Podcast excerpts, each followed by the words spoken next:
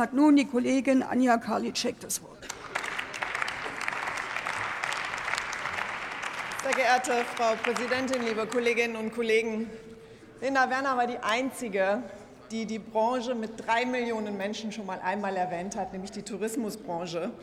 Und ich bin in diesen Tagen sehr viel unterwegs in Hotellerie und Gastronomie, bei Reisebüros, bei Reisebusunternehmen, bei Tourismusverbänden vor Ort. Und ich höre überall, und deswegen sind diese 0,4 Prozent plus bei der Wirtschaftsleistung auch zustande gekommen, der Sommer war gut. Aber die Aussicht auf den Winter bereitet große Sorgen. Die finanzielle Lage nach den Corona-Schließungen ist vielfach bedenklich. Die Umsätze sind bei vielen immer noch geringer als im Vergleichsjahr 2019. Die Einkaufspreise explodieren übrigens nicht nur bei Gas und Strom. Fachkräfte werden händeringend gesucht am Flughafen genauso wie im Gastgewerbe. Und deswegen ist eine gute Wintersaison für die Tourismusbranche von existenzieller Bedeutung. Und deshalb ist es maximal kontraproduktiv, wenn der amtierende Gesundheitsminister immer wieder Corona-Alarm schlägt. Denn Unwägbarkeit schädigt das Geschäft, dann fahren die Menschen woanders hin. Und das können wir, glaube ich, alle miteinander nicht wollen.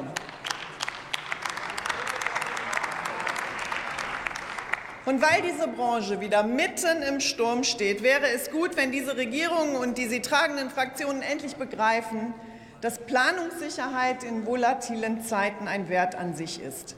Wir werden uns auf steigende Volatilitäten einstellen müssen. Und mehr Volatilität bedeutet, Unternehmer müssen flexibler reagieren können. Und deswegen sind mehr Vorschriften, mehr Regeln in diesen Tagen mehr Gift denn je. Lassen Sie Unternehmen etwas unternehmen, und dann werden Sie mit Unwägbarkeiten dieser Tage schon fertig. Die Branche mit ihren mehr als drei Millionen Beschäftigten erwartet übrigens auch, dass Sie ihnen baldmöglichst mal etwas sagen zu, zu der Entfristung des ermäßigten Mehrwertsteuersatzes. Auch das ist Planungssicherheit in diesen Tagen. Der Bundeskanzler, der Finanzminister haben das mehrfach versprochen und bisher gebrochen.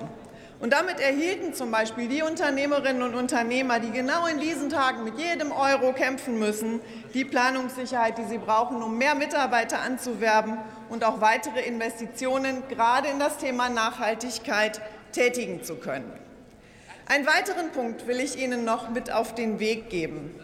Frau Hedorfer, die Chefin der Deutschen Zentrale für Tourismus, hat in einer der letzten Anhörungen sehr gut beschrieben, worum es aktuell im Tourismus geht.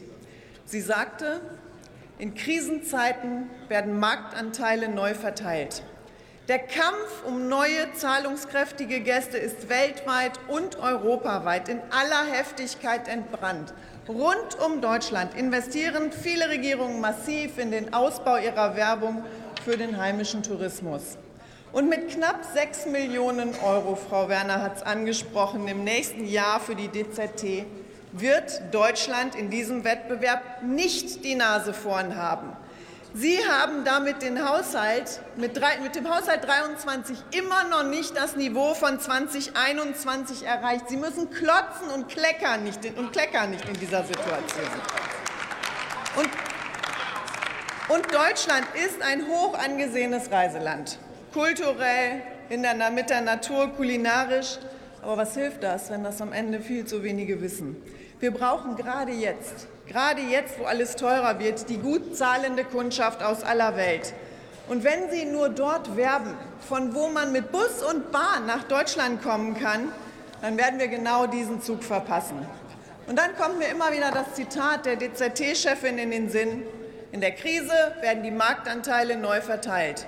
Nur leider Deutschland wird nicht der Profiteur davon sein, zum Leidwesen der vielen, vielen Menschen, die im Tourismus arbeiten.